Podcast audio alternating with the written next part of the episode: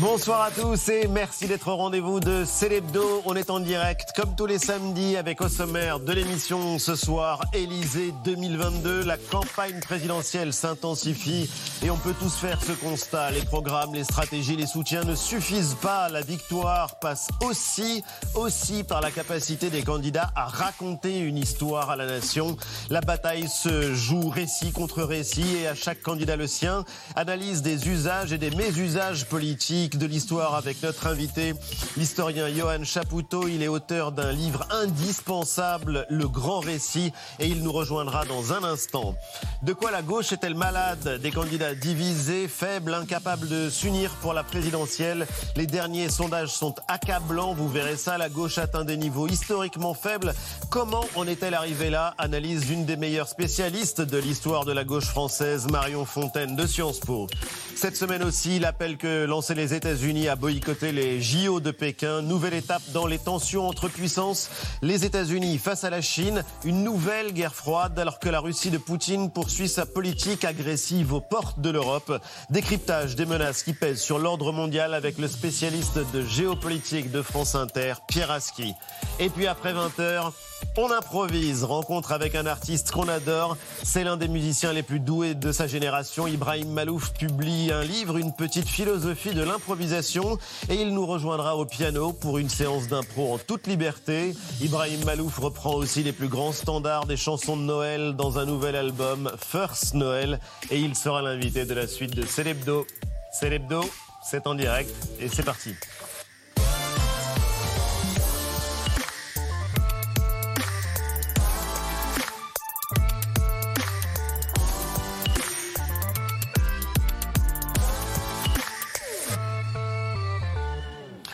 C'est l'hebdo avec la bande et l'esprit de Noël qui règne mais sur tout ce à fait. plateau. C'est parti, let's go, C'est parti. andiamo. C'est maintenant. C'est parti. La campagne est lancée. Ah oui. La Ah, campagne pour Elle est bien 2022. lancée, oui. Et si elle se jouait, cette campagne aussi, et notamment, Jean-Michel, sur la capacité des candidats à proposer ce qu'on appelle un roman national, à raconter une histoire aux Français. Récit contre récit, c'est une partie de la bataille pour l'Élysée. L'historien Johan Chapoutot est l'auteur du Grand Récit, un livre passionnant, et il est notre invité.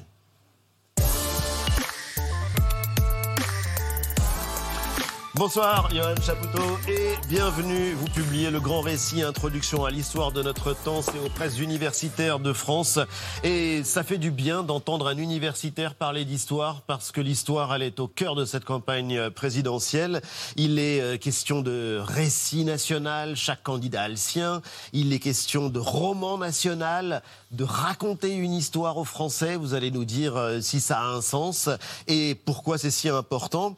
Et puis, il y a un rapport aussi à l'histoire qui est assez sidérant et on aura l'occasion d'explorer ça avec euh, l'équipe. Pourquoi est-ce que, Johan Chapoutot, une stratégie politique, ça ne suffit pas pour remporter la présidentielle? Pourquoi est-ce que c'est devenu un lieu commun, une doxa, de dire que le candidat qui espère être le prochain président de la République doit savoir être capable de raconter son histoire, une histoire aux Français Parce que les sociétés politiques ne sont plus des communautés organiques qui sont structurées par euh, l'héritage, par, euh, le, par un dieu, par une transcendance, par quelque chose qui serait extérieur euh, à elles. Elles sont structurées par quelque chose qui, qui leur est immanent c'est-à-dire la volonté politique. Et en France particulièrement, nous sommes une nation politique qui s'est constituée depuis 1789 par l'idée d'une souveraineté du peuple qui s'auto-institue lui-même, qui s'auto-gouverne et qui donc fait l'histoire. D'où la centralité euh, du récit historique dans, dans la politique française. Mais ce récit historique, ce n'est pas l'histoire. hein. On va en parler justement parce que le récit historique, effectivement, ça étonne souvent les historiens. Éric Zemmour avait une phrase en 2013, il disait qu'il fallait arracher l'histoire aux historiens. Comment est-ce que vous qui avez lu, je pense, à peu près tout ce que Éric Zemmour a écrit, vous entendez cette phrase? Arracher l'histoire aux historiens Mais pour en faire quoi Pour la laisser aux journalistes.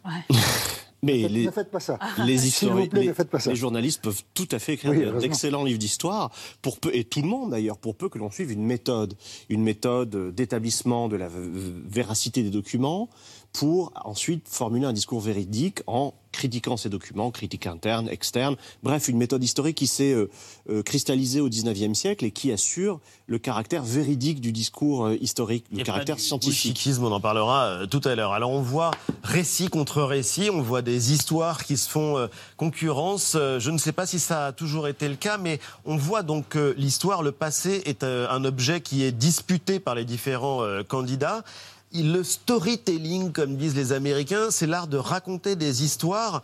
Éric Zemmour a commencé, et on voit que la plupart des candidats essayent de lui répondre. Chacun propose un récit, et cette semaine notamment, ça ne nous a pas échappé, Jean-Michel, le président de la République, Emmanuel Macron, a voulu reprendre la main. C'était dans un lieu extrêmement symbolique, dans la ville de Vichy. C'était une visite, et une première visite pour un président de la République depuis Charles de Gaulle en 1959. C'est l'histoire de la France. Et en effet, c'est ce, régime de l'État français qui a décidé de, collaborer avec euh, l'occupant. Et je pense qu'il faut aussi qu'on euh, accompagne la ville de Vichy dans euh, les combats qui sont les siens pour son avenir. Et le lendemain, le président de la République était à l'Élysée. Il donnait une conférence de presse pour parler cette fois de l'Europe. Nous vivons un moment politique en Europe où le révisionnisme s'installe dans plusieurs pays où le révisionnisme historique est utilisé par des puissances qui veulent remettre en cause nos valeurs, notre histoire, parfois revoir leur propre rôle durant notre XXe siècle. Nous devons absolument bâtir un cadre académique où les historiens de toute l'Europe pourront continuer à œuvrer sur un travail historique indépendant, reposant sur les traces, les preuves, les controverses, vous avez haussé les yeux au ciel et souri. Pourquoi? Bah, ce cadre académique, il existe déjà. Ça s'appelle les universités, ça s'appelle les centres de recherche. Alors déjà, si on voulait véritablement encourager la recherche en histoire, euh, on ne baisserait pas les crédits au moment où il y a une explosion du nombre des euh, étudiants dans les universités. Il y a une véritable crise des ciseaux entre la baisse des recrutements, la baisse des moyens et l'augmentation du nombre d'étudiants politique néolibérale très classique, hein, appliquée à l'université comme elle est appliquée à l'hôpital, à la justice. Euh, les magistrats vont bientôt euh, défiler euh, mercredi prochain. Donc il faudrait être en cohérence parce que cette, cette communauté, cette République des lettres ou cette communauté scientifique, à l'échelle de l'Europe et à l'échelle du monde, elle existe déjà. Et puis d'ailleurs, il ne s'agit pas de révisionnisme ici. Non. non, puisque la science historique, par définition, est révisionniste. Elle révise à chaque fois, elle doute, elle révise les vérités acquises par de nouveaux documents, par de nouveaux questionnements. Par il y a contre, ceux qui racontent n'importe quoi, qui tordent les faits. Mais c'est pour ça qu'on distingue depuis Henri Rousseau, hein, qui avait forgé ce concept-là, on distingue les immense historien à qui on doit cette phrase euh, le passé qui ne passe pas. Oui, et puis le syndrome de Vichy de 1944 à nos jours, hein, que tout le monde devrait lire actuellement, hein, puisqu'on est en plein dedans dans ce syndrome-là. Et Henri Rousseau, lui, ne parle pas de révisionnisme, il parle de négationnisme. Et là, on, c'est là-dedans que l'on est, à vrai dire, avec un Éric Zemmour qui nie la responsabilité de l'État dit français, hein, euh, le gouvernement du maréchal Pétain, dans la dite solution finale euh, de la question juive en Europe. Alors on ne va pas y revenir justement, mais ce qui est intéressant, c'est de voir malgré tout que c'est une question qui est au cœur, ce passé-là, il est au cœur de la campagne présidentielle. Et la présidentielle, elle se joue sur euh, des symboles, sur l'expression de roman national. Raconter une histoire aux Français, est-ce que c'est raconter des histoires, comme on le dirait pour des enfants? Alors, on en revient à la, à la, enfin, à la distinction entre le passé ou le récit du passé, et c'est de cela qu'on parle en ce moment. Euh, distinction entre ça et l'histoire, l'histoire scientifique élaborée par les chercheurs Mais parlons de selon des candidats, de ce qu'ils font Alors, pour espérer l'emporter. Ce qui est très intéressant, c'est que l'expression de roman national ou de récit national, c'est un concept critique qui a été forgé à la fin des années 70, 80, au début des années 80, par des gens comme Mona Ozouf, qui était spécialiste de littérature.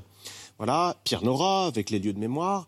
Et c'est un concept critique pour justement revenir sur cette manière qu'a eu la monarchie française, puis la Troisième République, de créer euh, un récit historique mélioratif, euh, positif, euh, les siècles marchèrent. Pardon? Mensonger en partie mensonger, euh, en tout cas euh, joyeusement mythologique, les siècles marchèrent de la Gaule à la France, hein, disait euh, Michelet. C'est un concept critique. Et ce qui est très intéressant, il y a eu un basculement, à vrai dire, sous le quinquennat de Nicolas Sarkozy, puis ensuite ça a été repris par François Fillon dans sa propre campagne présidentielle. Le, concept est devenu un concept euh, positif. Il faut raconter un, roman. Exactement. C'est devenu une prescription, alors que c'était une critique. C'est très curieux et ça veut vraiment dire que ces gens-là ne maîtrisent absolument pas les concepts et ne savent pas de quoi ils parlent. Mais est-ce que c'est indispensable, Jean-Michel? Est-ce que c'est euh, un passage obligé? Est-ce un programme, je le disais, une stratégie politique, ça ne suffit pas, il faut raconter une histoire? Hélas, oui. Moi, j'ai toujours pensé que la campagne présidentielle, c'était le moment privilégié où des gens qui veulent diriger l'État sont capables de faire un diagnostic de nos problèmes et d'y apporter une solution. En fait, on voit que vous avez raison, ça ne suffit pas. Il faut y ajouter euh, du romantisme, du panache, de l'aventure, et donc euh, des gens qui ne sont absolument pas compétents pour ça s'approprient l'histoire, la trafiquent, la tordent, euh, disent qu'ils vont nous faire rêver et qu'on va renouer. Il n'y a pas qu'Éric Zemmour qui raconte ce genre de bêtises, hein, mais qu'on va renouer avec euh, la France victorieuse de je ne sais pas qui, de quoi d'ailleurs. Et donc, euh, on trafique l'histoire en fait. Les hommes politiques, les responsables politiques trafiquent l'histoire. C'est un problème. Il faudrait leur interdire de parler d'histoire. Vous devriez faire une association ou quelque chose qui, dès qu'il y en a un qui parle d'histoire, 10 euros. Laissons la parole libre et particulièrement pendant une campagne présidentielle. Alors celui qui évidemment a imposé ce thème autour duquel on tourne depuis le début de la campagne présidentielle, c'était euh, d'abord euh, le candidat le candidat, qui est ah, Et le désormais candidat Z, Éric Zemmour, la France vieille 2000 ans, ce euh, storytelling, il en fait son propre récit national finalement, et c'était, on l'a dit dimanche dernier, à Villepinte pour son premier meeting de désormais candidat. Nous voulons sauver, sauver notre patrie, sauver notre civilisation, sauver notre culture, sauver notre littérature, sauver notre école, sauver nos paysages et notre patrimoine naturel, sauver nos entreprises, sauver notre héritage, sauver notre jeunesse. Et oui, et avant tout, sauver notre peuple, ce peuple français qui est là depuis mille ans et qui veut rester maître encore chez lui, mille ans encore, n'a pas dit son dernier mot. Et donc cette entrée en campagne, elle s'est faite aussi avec un, clip euh, en parallèle dont on a parlé ici euh, la semaine dernière, dont on ne peut toujours pas montrer les extraits puisqu'il est bourré d'images euh, détournées sans autorisation. Bon, ce clip, ce discours, en gros, ça raconte une histoire. Et cette histoire, bah, c'est toujours la même, celle d'une France euh, des années glorieuses. Donc on a euh, les chevaliers, Napoléon, Jeanne d'Arc, le général de Gaulle ou encore Louis XIV. Voilà, donc l'évocation d'une grandeur passée qui aurait disparu. Et c'est le fameux refrain du C'était mieux avant, mais finalement qui est tout à fait théorisé, vous en parlez très bien dans votre livre, qui a un nom, c'est le déclinisme. Et vous dites dans le livre que c'est euh, pas du tout nouveau, que ça date même de l'Antiquité, le déclinisme. Oui, et c'est un revers de, hum, c'est le revers d'une médaille qui est celle du messianisme. Euh, il y a cette idée, à tort ou à raison, depuis la fin du XVIIIe siècle aux États-Unis. on attend un sauveur. Exactement, et puis l'idée de parler au nom de, de l'humanité entière. Et ça existe aux États-Unis et en France, les deux grandes révolutions atlantiques de la fin du XVIIIe siècle. Et la contrepartie, c'est qu'on n'est jamais à la hauteur de, ce, de cet idéal-là, on n'est jamais à la hauteur de l'humanité euh, Euh, et, il y a une forte tendance au déclinisme aux États-Unis comme en France, comme il y en avait dans cette matrice de ces deux grandes révolutions de la fin du XVIIIe siècle, qui est la, la romantique et l'histoire de la romantique, dont tous les révolutionnaires ont été nourris, puisque lorsqu'on lit euh, des écrivains, des philosophes et des historiens romains du premier siècle de notre ère, qui considérés quand même comme un acmé de la civilisation romaine, eh bien ils se plaignent tous pour dire que euh, c'était mieux avant, que leur père était... C'était mieux avant. Mais absolument. On devrait dire c'était mieux après. Juste d'un mot, pourquoi Oui, je, je riais, parce que Éric Zemmour a plutôt fait un bon discours. Et Éric Zemmour n'est, contrairement à l'idée reçue, pas un provocateur, mais quelqu'un qui croit en ce qu'il dit. Et je ah crois que dans la phrase qu'on a entendue, il y avait une provocation. Le peuple français qui a mille ans, bon c'est un peu excessif, il a peut-être pas tout à fait mille ans, mais on ne date pas précisément ces choses-là, et qui veut encore vivre mille ans. Or, la promesse euh, d'un peuple qui avait mille ans d'existence devant lui, on sait qu'il l'a faite, et je crois qu'il l'a introduite comme ça, vraiment par provocation. Il en est question d'ailleurs dans ce livre, puisque vous êtes un spécialiste de l'histoire du nazisme, du Troisième Reich et de cette période-là, mais c'est vrai que qu'est-ce que ça évoque pour un historien d'entendre ce temps long s'inviter dans la campagne? Mille ans, on ne sait pas pourquoi mille et pas 1500 ans. Oui, c'est ça, oui. Bon, déjà, il y a une méconnaissance totale de ce qu'est euh, l'histoire euh, de France, hein, une histoire structurée par euh, des migrations, par des changements de, population. L'idée d'une continuité ontologique, hein, cette conception continuiste de, nos ancêtres les Gaulois, hein, un mythe véhiculé par la Troisième République. Tout ça, les, historiens en ont fait. Dire une identité. Oui, qui doit rester préservé, protégé. Oui, et ça c'est un vieux discours. Alors la monarchie euh, l'avait euh, promu, ensuite le 19e siècle français, et là et puis ensuite ça a été repris par l'action française, dont Charles Maurras et puis son entourage, dont l'historien Jacques Bainville, dont euh, ah Zemmour se réclame mmh. absolument explicitement. Ah et ce qui est intéressant, c'est que tout ça est euh, maintenant hybridé par l'héroïque fantasy, en fait. Hein, cette espèce de conception mythologique du Moyen Âge, des Les chevaliers, etc. Et ça, euh, c'est quelque chose qui parle d'ailleurs à des jeunes. Il y avait un article dans Le Monde aujourd'hui assez intéressant sur ces jeunes qui aiment Zemmour et qui précisément se retrouvent dans un récit matiné d'héroïque fantasy où ils retrouveraient des repères, des valeurs, etc. Tout simplement parce que il y a un vide dans l'espace politique.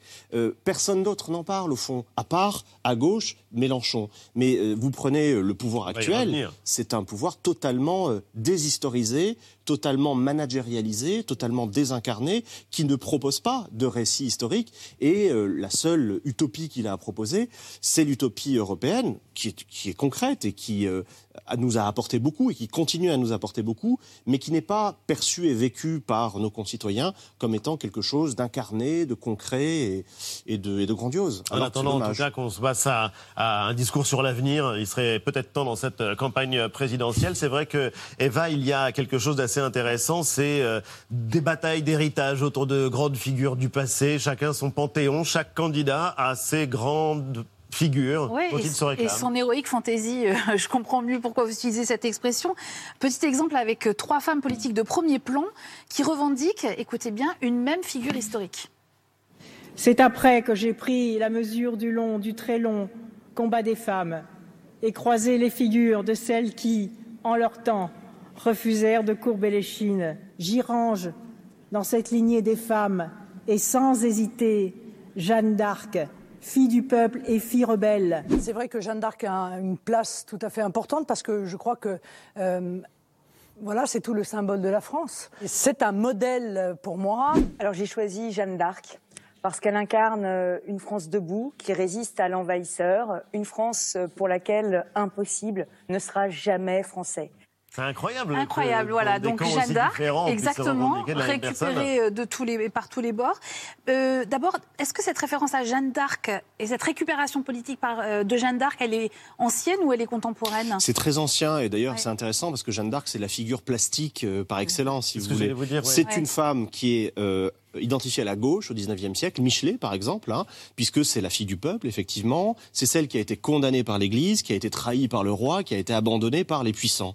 Et puis ensuite, Jeanne d'Arc passe à droite euh, à la fin du 19e siècle, au moment de l'affaire Dreyfus, à vrai dire. Barès récupère Jeanne d'Arc et en fait une héroïne du, du nationalisme naissant, c'est-à-dire de, de cette conception de la nation qui se détache de la gauche pour être identifiée désormais à la droite. Celle qui a bouté les Anglais hors mmh. du pays. Oui, donc chacun pioche un peu ce qu'il veut dans cette histoire-là, en fait. C'est comme ça que ça fonctionne. Leur, Mais c'était un peu transgressif quand même, Ségolène Royal, en 2007. C'était transgressif, ça. Euh, ça avait secoué un peu. Euh, ouais, ça n'appartient pas au champ de la gauche traditionnel. oui, alors elle, elle voulait bousculer un peu tout son petit monde. Elle voulait se donner une posture un peu nouvelle, un peu. Non, mais c'est intéressant de voir Valérie Pécresse, ah, Marine Le Pen. Euh, pour Royal, c'était de la triangulation. Et puis par ailleurs, euh, euh, Ségolène Royal ne vient pas d'une culture de gauche. Familialement, hmm. c'est un héritage de droite, d'ailleurs assez assumé. Hein. Il y a un mot qu'on découvre dans votre livre, en tout cas dont vous donnez la définition et qui est assez formidable, c'est la prosopopée. On fait parler les morts. Exactement. On fait parler les morts, on leur fait dire à peu près ce dont on a besoin pour bah, le moment. Non, mais c'est assez, assez fort et, et, très très juste quand on entend justement les discours de, de nombreux candidats, il y a euh, quelque chose euh, qui ressemble à de la captation d'héritage. Je ne sais pas si vous partagerez l'analyse. On a un exemple euh, en tête, un candidat de droite qui ah fait campagne en se revendiquant de figures de la gauche. C'était en 2007 Nicolas euh, Sarkozy euh, qui, euh, qui raconte sa France et qui reprend à son compte donc des références habituellement utilisées par la gauche, donc Léon Blum et Jean Jaurès. Jaurès cité, écoutez bien, 27 fois dans le discours prononcé à Toulouse. Moi, je me sens plus proche du Jaurès d'il y a 115 ans à Toulouse que de la gauche héritière de mai 68 pour laquelle tout se vaut et qui pratique le nivellement par le bas. Jaurès n'était pas le praticien du nivellement par le bas. Alors, dans ce discours, il va même jusqu'à dire Je suis l'héritier de, Jaurès. Euh, est-ce que vous pensez que les. L'héritier Oui, l'héritier. Est-ce que vous pensez que les, les, candidats citent ces grands personnages En fait, avec le secret des sports de marquer aussi l'histoire de la même façon, il y a une sorte de jeu de comparaison qui ne dit pas son nom?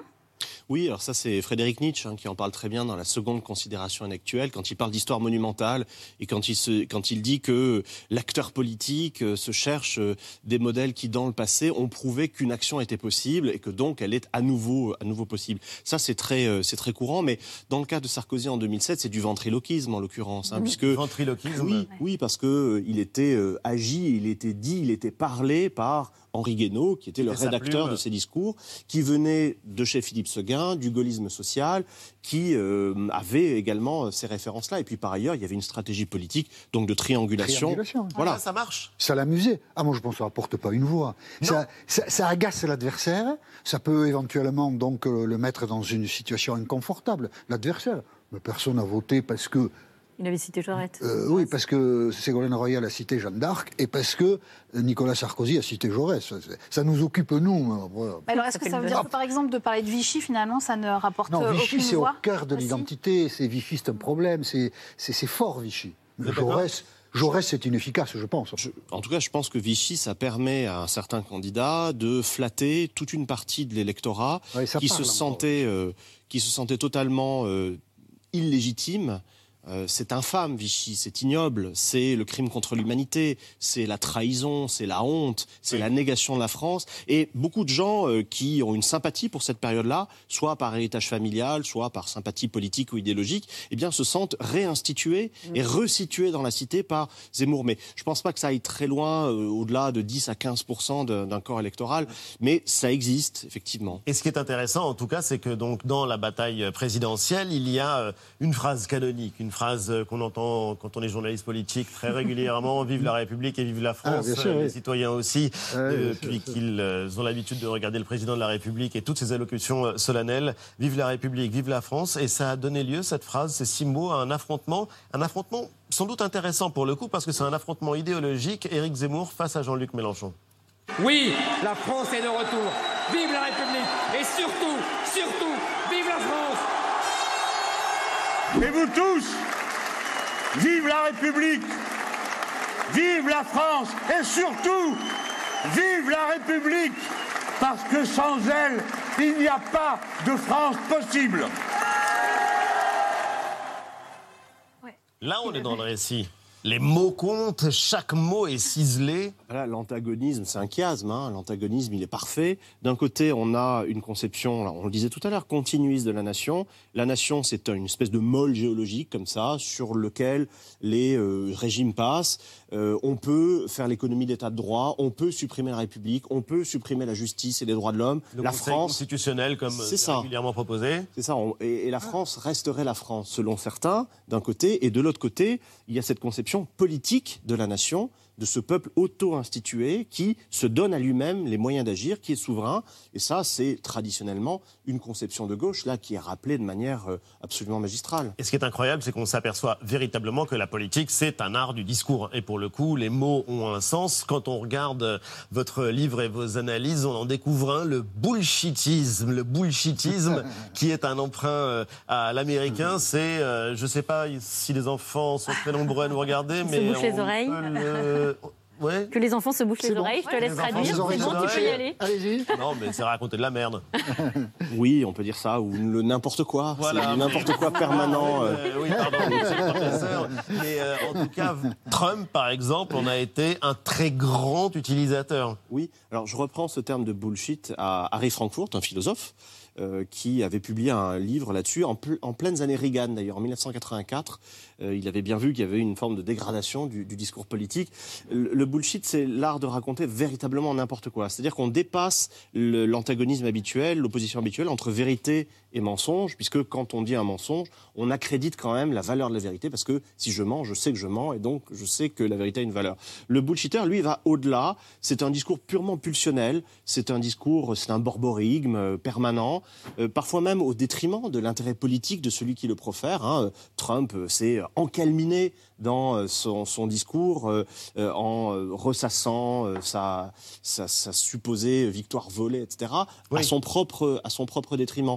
Et alors, c'est quelque chose qui est paradigmatique là dans la présidence Trump, qui est très présent, même structurant hein, au Brésil en ce moment avec Bolsonaro, avec Bolsonaro mais qui encore une fois avait droit de citer en France, je pense encore une fois au, quinquennat Sarkozy. Hein. Et donc ce n'est pas une exception française en tout cas, cette dimension du roman mm. national ou du récit national. Et c'est vrai qu'on va en avoir un bel exemple avec vous, Jean-Michel, avec toi, Jean-Michel. C'est l'heure de la campagne formidable.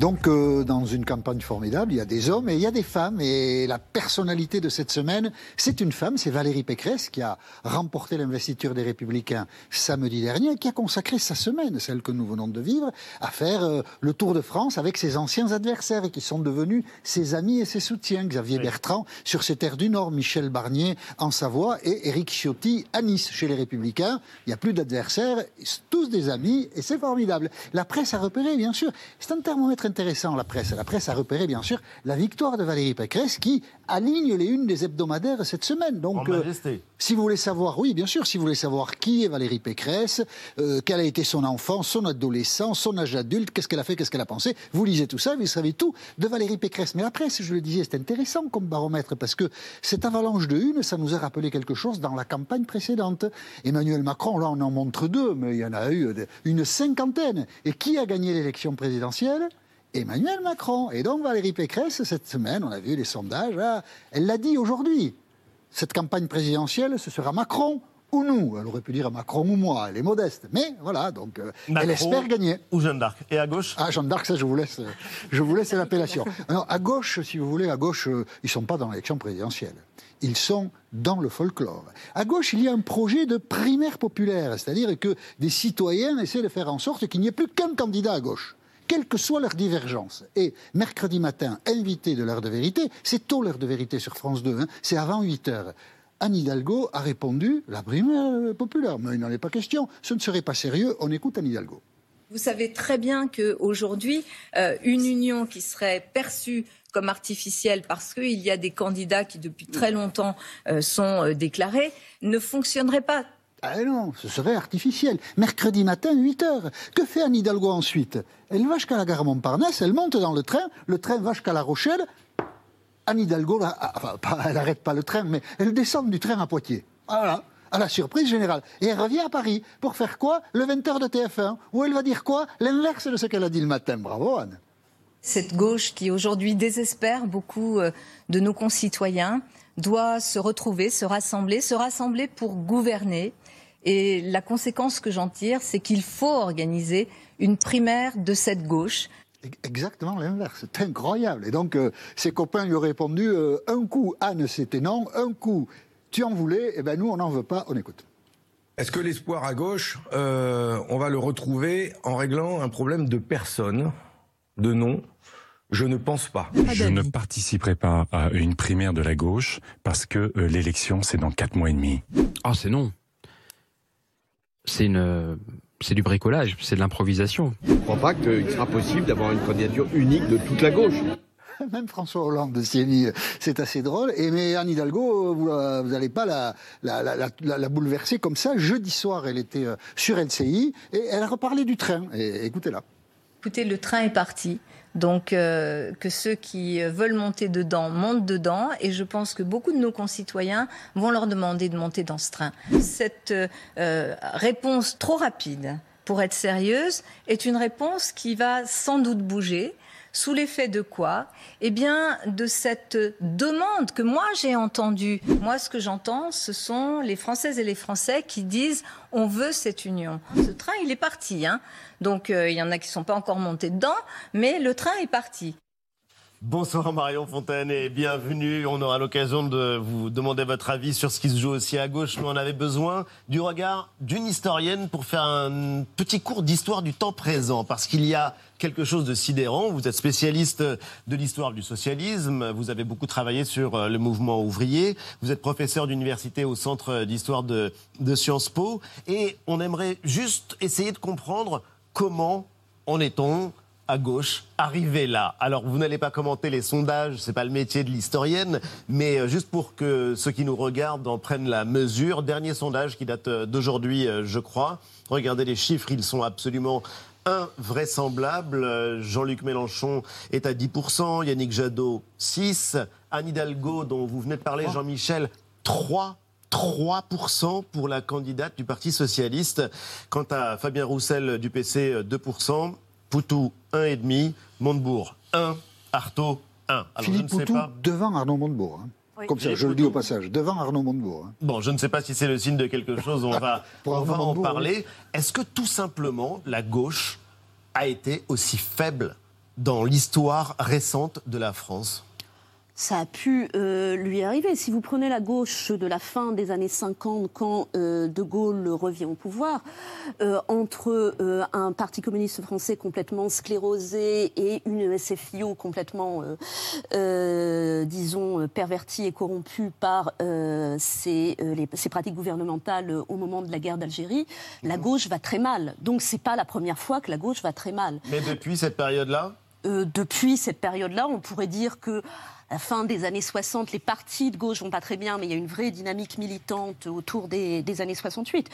Mais c'est vrai qu'il faut remonter euh, à quelques décennies maintenant pour avoir une crise aussi profonde. Alors justement, expliquez-nous, euh, on cherche toujours les responsables face à une décomposition et à euh, une faiblesse pareille. Certains disent que c'est François Hollande. Ça remonte à 2012, c'est son quinquennat qui aurait achevé la gauche. Et quant à d'autres, il cite Emmanuel Macron c'est Emmanuel Macron qui aurait fait lui aussi une captation, alors non pas d'héritage, mais d'électeurs. Il aurait siphonné les voix, notamment du PS. Alors, vous l'avez dit, je suis historienne. Euh, je pense que très souvent, il faut aller chercher des explications euh, un peu plus loin. Il faut remonter un peu plus loin. Dans il faut remonter, à mon avis, un peu plus loin. Peut-être au début des années 80, d'ailleurs, au moment où euh, François Mitterrand devient président de la République. Peut-être ce moment où une certaine gauche connaît son heure de gloire, mais commence peut-être exactement au même moment à affronter des difficultés, des difficultés qui sont extrêmement structurelles. C'est-à-dire que ce qu'on voit aujourd'hui, c'est l'épuisement d'un certain modèle de gauche qui était né au 19 19e siècle de la nécessité de répondre à une double révolution, la révolution démocratique, la révolution des droits, disait Jaurès, et la révolution industrielle qui faisait naître une nouvelle classe ouvrière. Donc c'est l'épuisement, pour finir, de ce, de ce modèle du 19e siècle et la naissance de nouveaux défis la révolution de l'approfondissement des droits, de l'égalité homme-femme, de, des droits pour tous, une révolution du travail, une révolution technique euh, qui porte des effets absolument considérables sur fond de désindustrialisation, plus une révolution environnementale. C'est sans doute à ces trois révolutions que doit répondre aujourd'hui une gauche euh, qui se trouve euh, encore, bah, disons, dans une situation peut-être davantage de transition. Je serais moins pessimiste que vous. C'est-à-dire que l'ancien pèse encore et que le nouveau peine euh, à émerger. Les pessimistes euh, parlaient, c'est l'expression de Sartre dans les années 60, d'un grand cadavre à la renverse d'une charogne qui pue avec des vers euh, à l'intérieur. c'est vrai que les optimistes sont comme vous et peuvent espérer la renaissance de ce camp. Vous coordonner euh, le dernier numéro d'une revue euh, qui porte un nom magnifique. Germinal, et euh, qui est titré La gauche peut-elle vraiment se passer des classes populaires? C'est ce que vous venez de, de, commencer à nous dire. Pourquoi, selon vous, la gauche elle a perdu les suffrages des classes populaires? Est-ce que c'est un problème de doctrine? Ou est-ce que finalement la gauche elle a effacé du récit national dont on parlait tout à l'heure ces classes populaires? Ah, il, y a beaucoup de, il y a beaucoup de raisons qui sont à entrer, euh, qui entrent en ligne de compte. Bon, le premier constat, c'est que ces classes populaires elles-mêmes ont énormément changé. C'est-à-dire qu'avec la désindustrialisation, avec euh, l'individualisation des modes de consommation, c'est d'abord le peuple qui a changé. Euh, donc peut-être que la gauche est plus réellement adaptée à ces classes populaires qui ont changé. ensuite, il y a effectivement une question de doctrine, hein, c'est-à-dire que c'est ce qu'on essaie de dire dans ce numéro de Germinal, c'est-à-dire que la place des classes populaires pas simplement comme victime, pas simplement comme objet, et sans doute à repenser dans le projet de gauche. Euh, et euh, enfin, il y, a, euh, il y a une question de de modalités de politisation des classes populaires. C'est-à-dire qu'on voit très souvent la crise des partis. Je pense qu'il faut avoir euh, une vision plus large. Ce n'est pas simplement les partis de gauche qui sont en crise, c'est tout ce qui faisait la dynamique de la gauche. Les syndicats vont très mal, les associations, les nébuleuses, euh, etc. vont très mal aussi. 3%, c'est quand même sidérant. Et pour Yannick Jadot, oui, mais vous ne parlez pas de la gauche. 6%, Jean-Luc Mélenchon, 10. 10. Mais vous ne parlez, pas de la... Vous parlez pas de la gauche. La, la vraie faillite, c'est la faillite de la social-démocratie en France. C'est-à-dire que la social-démocratie, François Mitterrand conquiert le pouvoir sur un discours pseudo-marxiste. Lionel Jospin gagne des élections législatives en 97 en faisant des promesses euh, de, contrariété euh, euh, des marchés financiers, de, de l'industrie. Renault Villevorde ne fermera pas, qui ne seront pas tenus. François Hollande gagne le pouvoir en désignant la finance comme ennemi. Le pauvre garçon, sans la finance, il n'aurait pas payé les fonctionnaires. C'est la social-démocratie qui n'a pas su accorder son discours de conquête de pouvoir et sa pratique au pouvoir. Résultat, 3%. Les gens n'en veulent plus des menteurs. Et ça, c'est ce travail-là, ce chantier-là qu'il faut ouvrir. Deux questions rapides, parce que c'est l'analyse d'Arnaud Montebourg. Alors, je ne sais pas s'il est expert euh, en histoire, mais lui, il en revient à nouveau au récit national. La gauche a abandonné le récit national et c'est la raison, l'une des explications majeures de sa faiblesse aujourd'hui. Non, là, pour le coup, non. Je pense qu'il y a je vais faire la synthèse entre Jean-Michel Apathy et, Marion Fontaine. Je vais être très hollandiste, en fait. Euh, la, gauche est arrivée au pouvoir à un moment euh, où l'État était remis en cause par, de fait, l'arrivée des doctrines néolibérales et des pratiques néolibérales euh, en Grande-Bretagne, aux États-Unis et en Allemagne. Hein, cette espèce de contretemps de la gauche française au début des années 80, alors que la gauche française avait traditionnellement misé beaucoup sur l'État. Premièrement. Deuxièmement, la question environnementale qui s'est imposée à beaucoup plus tard, mais qui est venue aggraver cette crise-là, puisque la gauche est traditionnellement ouvriériste, industrialiste, productiviste, et on se rend compte avec le dérèglement climatique que ce n'est plus possible. Il y a un parti écologiste et oui, mais, disons que la social-démocratie. La social-démocratie est bousculée. La social-démocratie n'a pas fait de travail d'adjournamento euh, idéologique, c'est le moins qu'on puisse dire. Les seuls qui aient fait un véritable travail sur tous ces sujets, et on est obligé de le constater, c'est la France insoumise. Et d'ailleurs, ça se retrouve dans euh, les euh, sondages, ils sont en tête dans le peuple de gauche. D'un mot, parce que c'est la deuxième question, les Allemands, au même moment, on voit Anne Hidalgo faire 3%, les Allemands ont un chancelier social-démocrate.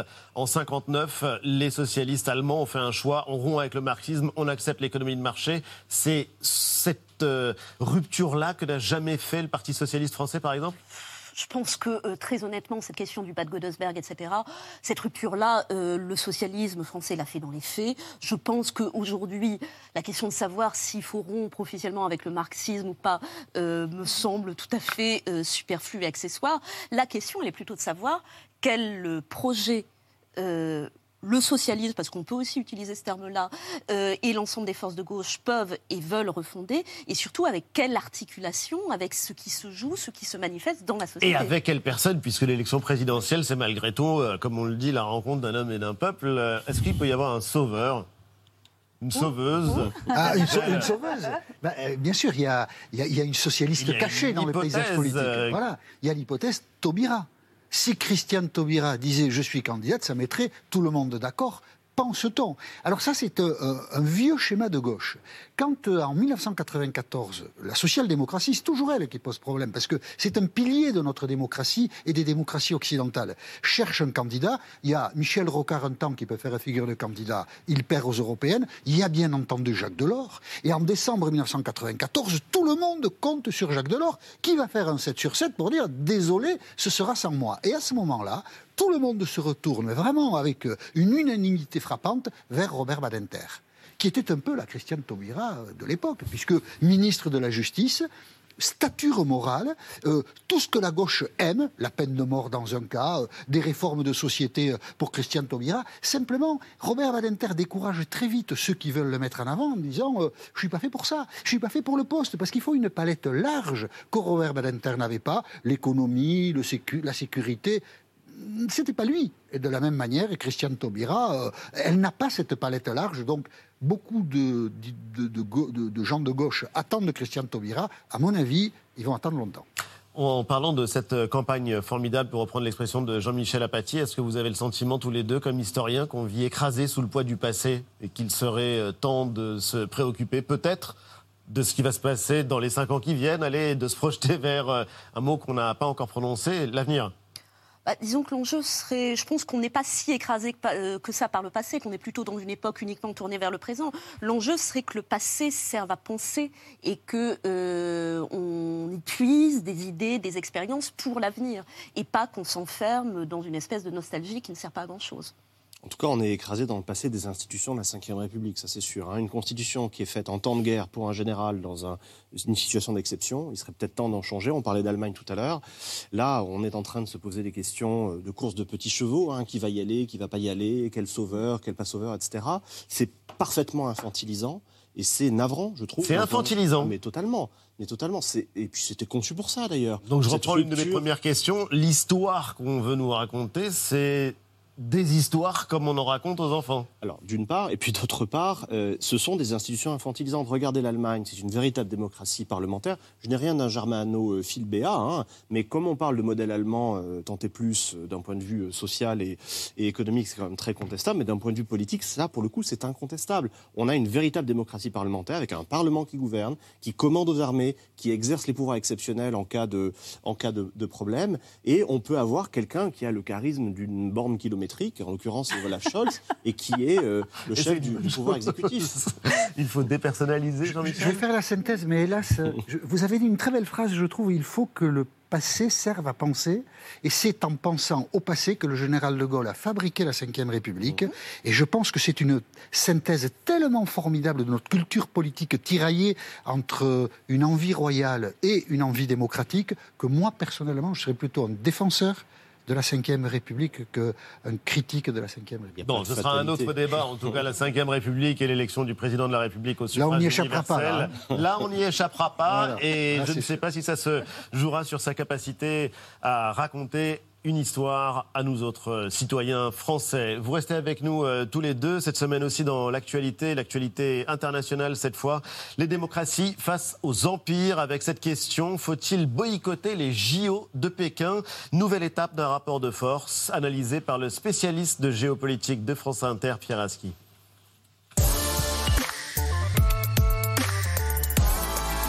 Bonsoir Pierre.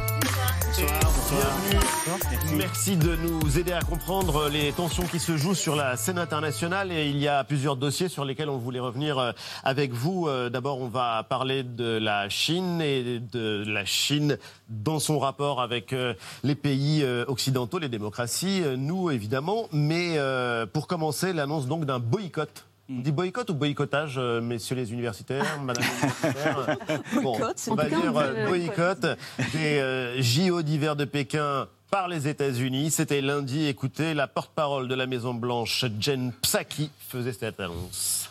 The Biden administration will not send any diplomatic or official representation to the Beijing 2022 Winter Olympics and Paralympic Games, given the PRC's ongoing genocide and crimes against uh, humanity in Xinjiang and other human rights abuses. The athletes on Team USA have our full support. We will be behind them 100% as we cheer them on from home. We will not be contributing to the fanfare of the Games. Alors Non, mais vous euh, levez les pouces euh, au lieu de lever les yeux au ciel, mais vous avez l'air d'être assez circonspect.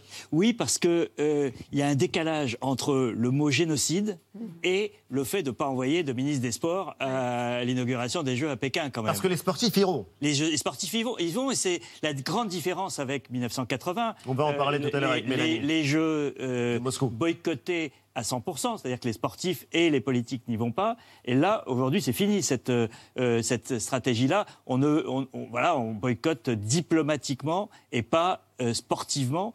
Euh, et, là, euh, moi, je trouve qu'il y a un décalage. On est dans, dans, la symbolique qui est forte. Et effectivement, on veut montrer un désaccord, on veut rester ferme et droit dans ses bottes. Mais c'est pas à la hauteur de l'enjeu. Si on dit qu'il y a des génocides, dans ce cas-là, on, ne continue pas à vendre des sacs Louis Vuitton et, et des, des Boeing. Et en tout cas, euh, bon, les sportifs euh, donc euh, iront jouer, non pas jouer, mais concourir, concourir. en compétition. L'essentiel, participer, car au JO, l'essentiel, c'est de participer. Dans la foulée, il y a eu le Royaume-Uni, il y a eu l'Australie, il y a eu le Canada qui ont annoncé qu'ils ne participeraient pas non plus aux cérémonies officielles. mais les démocraties sont divisées. En l'occurrence, Emmanuel Macron a-t-il eu raison, Pierre? De dire que lui ne boycotterait pas les cérémonies officielles et euh, je le cite, il parle de cette euh, mesure de boycott ou de boycottage comme toute petite et symbolique. Alors la France est dans une position évidemment euh, très embarrassante parce qu'on a les JO de 2024 à Paris. Et donc on n'a pas envie de rentrer dans un cycle euh, ce qui s'était passé en 1980. Les, les, Occidentaux avaient boycotté les Jeux de Moscou et ensuite les, le camp soviétique avait boycotté les Jeux de Los Angeles. La France n'a pas envie d'avoir cette polémique, ce, ce, cet engrenage de, représailles autour des, Jeux de Paris. Donc évidemment, il est en retrait. La deuxième raison, c'est que les pays qui ont décidé ce boycott, euh, ce sont les pays anglophones. Euh, c'est l'anglosphère, comme on disait autrefois, c'est-à-dire qu'on retrouve quand même le clivage de AUKUS des sous-marins, euh, l'Australie, le, Royaume-Uni, les États-Unis. Et donc, il y a quand même une vraie réticence de cette partie de, l'Europe à, suivre un leadership anglophone et anglo-saxon. Américain, en l'occurrence. américain et, dans lequel s'engouffrent immédiatement, en quelques heures, euh, les trois autres pays anglophones de, la planète, c'est-à-dire Canada, Royaume-Uni et Australie. Alors, toujours histoire du temps présent, vous en parliez Pierre, ça s'est passé en 1980. Oui, et ce qui peut être intéressant, c'est de voir pourquoi, euh, pourquoi il y a ce boycott total. Donc effectivement, on est en pleine guerre froide, 1980, et donc les États-Unis décident de boycotter non pas que diplomatiquement, pas seulement euh, les dirigeants politiques et la diplomatie, mais également demandent à leurs athlètes de ne pas se rendre à Moscou. C'est le président Jimmy Carter qui en fait l'annonce. This invasion continues. We and the other nations of the world cannot conduct business as usual with the Soviet Union. And I have notified the Olympic Committee that with Soviet invading forces in Afghanistan, neither the American people nor I will support sending an Olympic team to Moscow.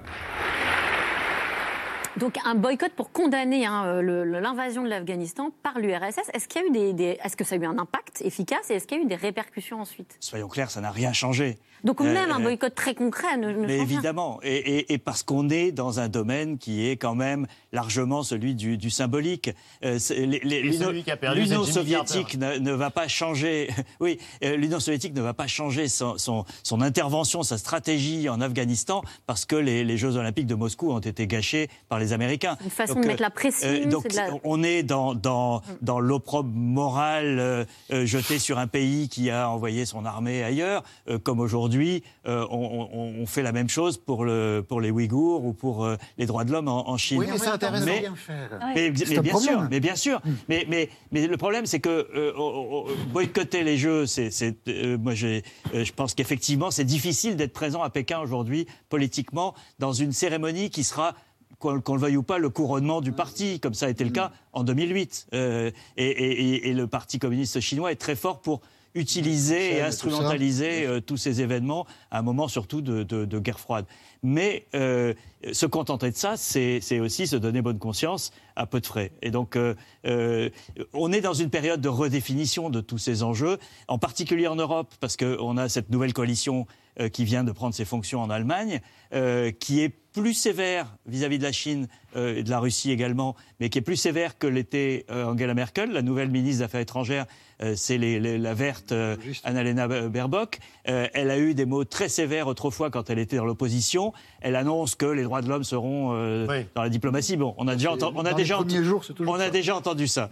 mais malgré tout, il va y avoir, et, et, ils en ont parlé déjà à Paris entre Olaf Scholz et Emmanuel Macron, il y aura une redéfinition de la, posture euh, de, l'Europe vis-à-vis de la Chine. Mais en tout cas, c'est vrai que c'est euh, intéressant parce que ça part d'une question ou en tout cas d'un intérêt louable pour les droits de l'homme justement ou pour euh, le sort des, des Ouïghours cette semaine. Et ça, c'était, je ne sais pas, peut-être quelque chose de complètement raté. Joe Biden, le président américain, qui a organisé un sommet pour la démocratie. Mm. Repenser la démocratie. On va en parler avec vous parce que c'est c'est passionnant sur le papier. Une centaine de chefs d'État qui étaient réunis par écran interposé, la démocratie euh, virtuelle. C'était un sommet pour quoi faire, Pierre? C'était une promesse de campagne euh, de, Joe Biden à un moment où Trump euh, avait dévoyé l'idée démocratique, où la démocratie semblait en, recul sous l'effet de, de l'administration Trump dans un certain nombre de pays, et Joe Biden avait pensé que c'était une bonne idée de, brandir cet étendard de la démocratie au pouvoir et au bout d'un an, ça s'est transformé en casse-tête d'abord de protocole qui on invite et qui on n'invite pas. Oui. Et donc on se retrouve. Il y avait le Pakistan, par exemple, Voilà. pas la Chine. Euh, et, et on se retrouve en Europe avec euh, la Pologne invitée, mais pas la Pas la Hongrie. Hongrie. Donc euh, plein de contradictions, beaucoup de, de mécontents évidemment, un- un- et un bombardement de propagande de Pékin qui dit euh, ah bon c'est votre démocratie c'est de bombarder euh, l'Irak euh, pour euh, euh, imposer la démocratie avec des, pho- des photos d'enfants morts etc Et une expression des autorités chinoises qui est extrêmement forte. Votre démocratie, c'est une arme de destruction massive.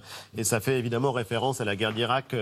Pierre, en- Voilà, et donc le résultat, c'est qu'on a un- un- un- une, une belle idée sur le papier, comme vous l'avez dit, qui se retrouve en fausse bonne idée, c'est-à-dire que ce sommet n'a strictement rien changé, il a compliqué les choses, et alors que l'enjeu de, redonner vie à la démocratie, de discuter entre des pays qui, sont, qui ont tous des démocraties qui sont en relativement mauvais état, à commencer par les États-Unis eux-mêmes. Il y a un tiers des Américains qui continuent à penser que euh, Donald Trump a gagné l'élection. Donc euh, euh, c'est quand même... euh, Vraiment? Mais évidemment, évidemment. Évidemment. Dans l'actualité aussi, euh, il y avait les tensions avec la Russie euh, qui se sont aggravées euh, cette semaine. Vladimir Poutine qui poursuit euh, sa politique impérialiste. Euh, plus de 100 000 soldats russes. Les chiffres varient, mais c'est absolument considérable. 100 000 soldats russes et lourdement armés qui se massent aux frontières avec euh, l'Ukraine. Est-ce qu'on peut imaginer que la Russie envahisse l'Ukraine? Alors, c'est, je, je pense qu'on est à un moment euh, euh, charnière, c'est-à-dire qu'on a deux puissances totalitaires, la, la Russie et la Chine, qui veulent changer les équilibres mondiaux, changer aussi les règles du jeu international, et une puissance qui était hégémonique il n'y a pas si longtemps et qui, euh, Hyperpuissance et- américaine. et qui ne veut pas perdre euh, ce- cette position. Et donc, on se teste. On se teste de tous les côtés. On se teste autour de Taïwan, on se teste autour de l'Ukraine. Euh, Poutine, très clairement, veut faire reconnaître, profiter de ce moment pour faire reconnaître par les Occidentaux euh, une, sphère d'influence, une zone d'influence dans laquelle on ne mettrait pas les pieds. Ça veut dire la neutralisation ça, c'est l'option soft de l'Ukraine.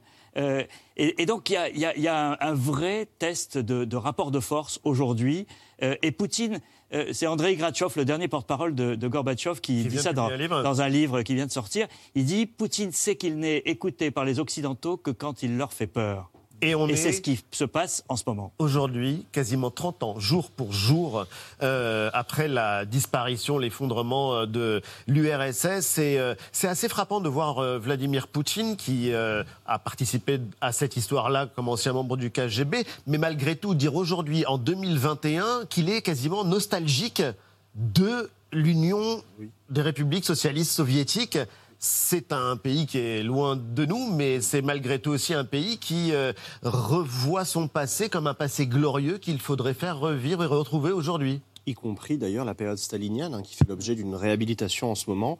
D'ailleurs, euh, le métier d'historien est devenu très dangereux en Russie aujourd'hui, j'allais dire en URSS, mais c'est en Russie, puisque euh, plusieurs de nos collègues sont emprisonnés, sont euh, victimes de procès. Alors, c'est des procès fantoches, hein, puisque l'état de droit a disparu. Dans, Bien sûr. Et la, la, la- la justice n'en est plus une, hein, c'est véritablement une courroie de transmission du pouvoir exécutif. Et on embastille euh, des, On a des vu, historiens. euh, C'était la couverture du magazine euh, L'Obs cette semaine, euh, le retour du goulag. On pensait que le goulag c'était réservé aux livres euh, d'histoire, mais c'est assez euh, étonnant là aussi de voir que euh, un empire totalitaire qui s'est effondré, et même son époque stalinienne, donc l'un des pires totalitarismes qu'aient connu les sociétés humaines, bah, on peut en être nostalgique.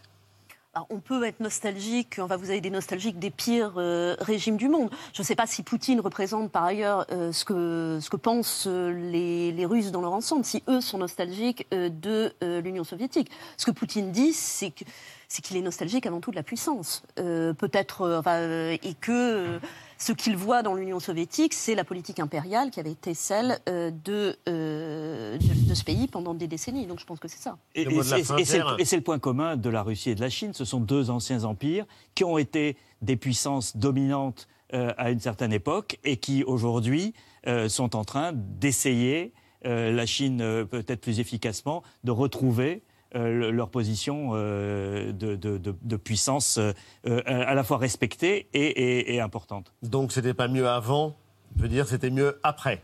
Merci en tout cas à tous les trois d'avoir été les invités de Célébdo, euh, euh, géopolitique évidemment, euh, ben, vers l'heure à laquelle Anne Hidalgo prend le train, donc dans la matinale de, de, France Inter, Johan Chapoutot, le grand récit Introduction à l'histoire de notre temps, c'est au PUF et c'est un livre indispensable. Merci infiniment Marion d'être venue et je recommande la revue Germinal. C'est vrai que parler d'un roman, avoir ce titre de roman et d'un grand roman social, ça permet de se refixer les idées sur ce qui est le plus important dans une société. C'est l'hebdo va continuer juste après la pub avec vous les amis. Vous n'allez pas partir parce qu'on va d'abord recevoir une leçon d'improvisation et on a de la chance avec l'un des artistes les plus doués de sa génération, Ibrahim Malouf. C'est après ça.